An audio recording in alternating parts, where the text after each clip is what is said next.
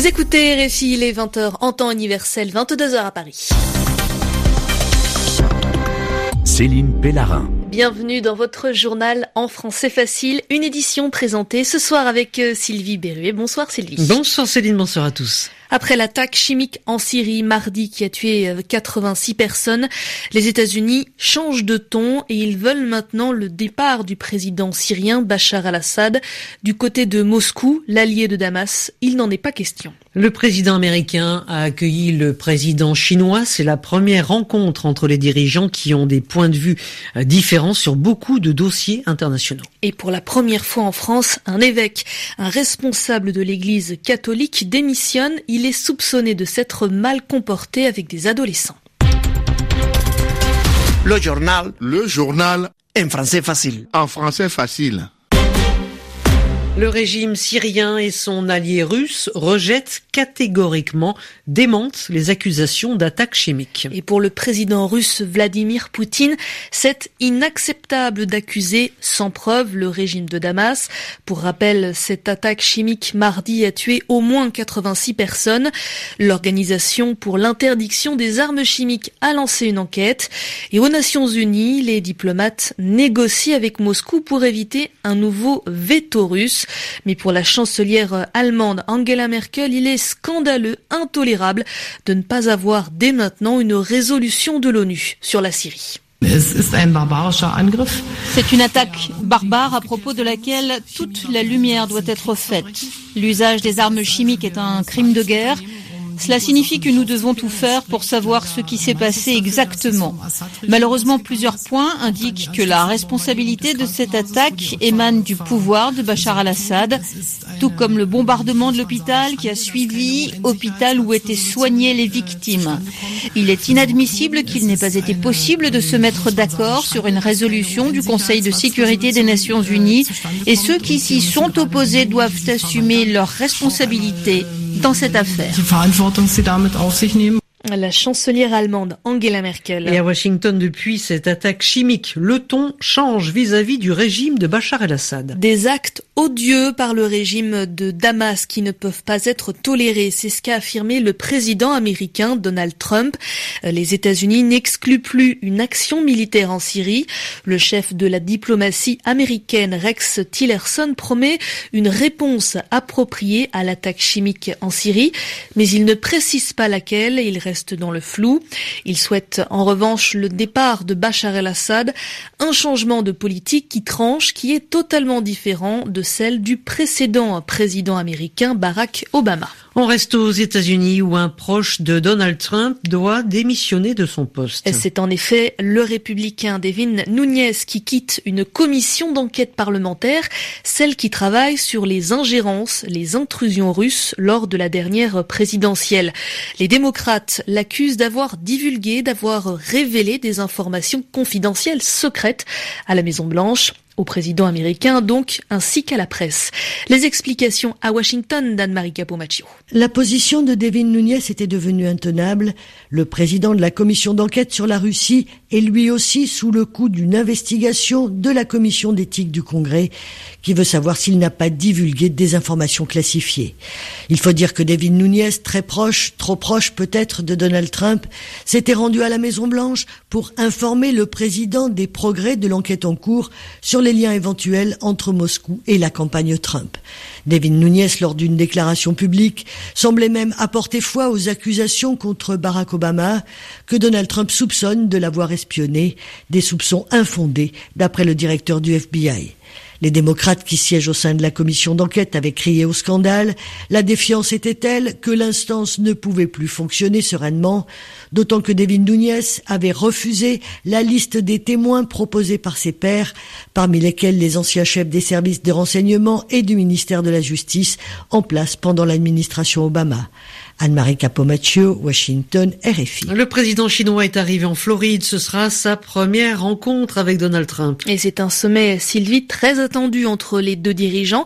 Ils vont aborder notamment la question des tirs nucléaires de la Corée du Nord, les tensions en mer de Chine, la situation de Taïwan. Et les deux présidents n'ont pas du tout la même vision des choses. Alors, quelles sont les attentes de Pékin? Réponse à Shanghai d'Angélique Forger. Pour le président chinois, cette rencontre est un bras de fer dont il doit ressortir gagnant. À l'automne prochain, Xi Jinping doit se faire réélire pour un nouveau mandat par le bureau politique du Parti communiste chinois. Il sait qu'il est scruté et doit donc se montrer intransigeant, notamment sur les questions diplomatiques. Donald Trump va exiger de lui qu'il fasse davantage pression sur Pyongyang pour faire plier le régime nord-coréen concernant les essais nucléaires. Mais Xi, lui, va tout faire pour réorienter le débat sur la question de l'installation du bouclier antimissile américain en Corée du Sud. Il ne transigera pas non plus ni sur la mer de Chine, ni sur Taïwan et le principe d'une seule Chine. Les concessions, s'il y en a, se feront sur le terrain économique. Xi Jinping pourrait annoncer de nouveaux investissements aux États-Unis. L'objectif que Donald Trump n'agite pas encore une fois la menace d'une taxe à 45% sur les importations chinoises, une de ses promesses de campagne, qui serait une très mauvaise nouvelle pour Pékin.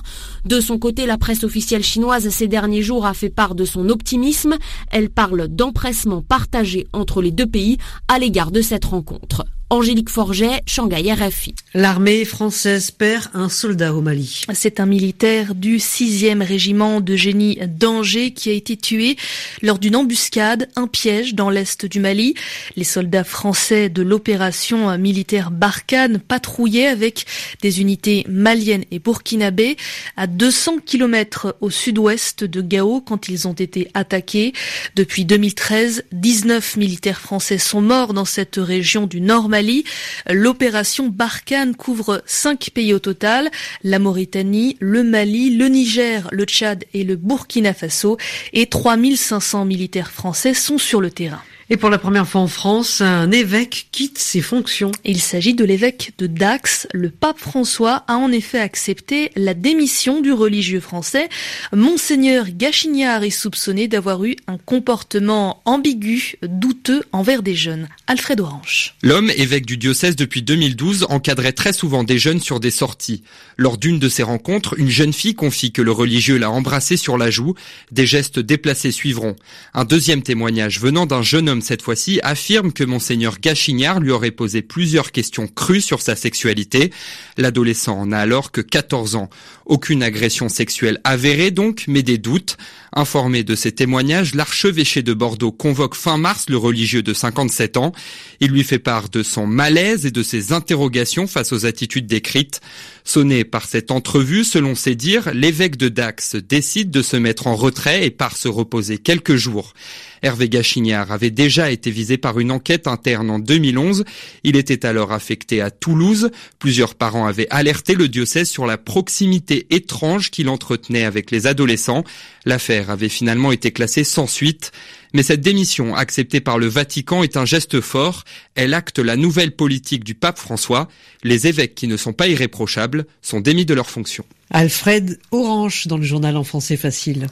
Et en France, c'était une promesse électorale de François Hollande, la fermeture de la centrale nucléaire de Fessenheim. Mais cette promesse de campagne, elle ne sera pas réalisée avant la fin de son mandat présidentiel le 7 mai. En effet, le groupe électricien EDF a validé une première étape pour la fermeture de la plus ancienne centrale nucléaire de France. Et c'est finalement à la mi-2018, hein, Céline, qui avant la fin des travaux de la centrale nouvelle génération Flamanville 3 que se passera cette fermeture de la centrale nucléaire.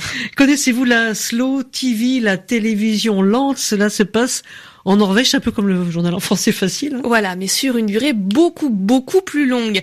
Quand on est un téléspectateur norvégien, on peut suivre un programme au rythme lent très lent. Par exemple, la télévision a diffusé la création d'un pull en laine à vitesse réelle, de la tonte du mouton jusqu'à la dernière maille tricotée à la main. Ou alors, si vous préférez les voyages, euh, cette fois-ci, on pouvait suivre sur la télévision publique une croisière, un voyage euh, sans accélération dans les fjords, les glaciers qui se jettent dans les lacs. Cette fois-ci, les téléspectateurs norvégiens vont suivre minute par minute la migration des rennes en Laponie la transhumance des rennes. Une semaine de tournage dans la neige entièrement diffusée. Et si vous vous demandez qui cela peut intéresser, eh bien, beaucoup de monde. Plus de 3 millions de personnes pour un pays qui compte 5 millions d'habitants. Un beau score et on espère que vous êtes très nombreux également à écouter le journal en français facile. Merci Sylvie. Merci Céline.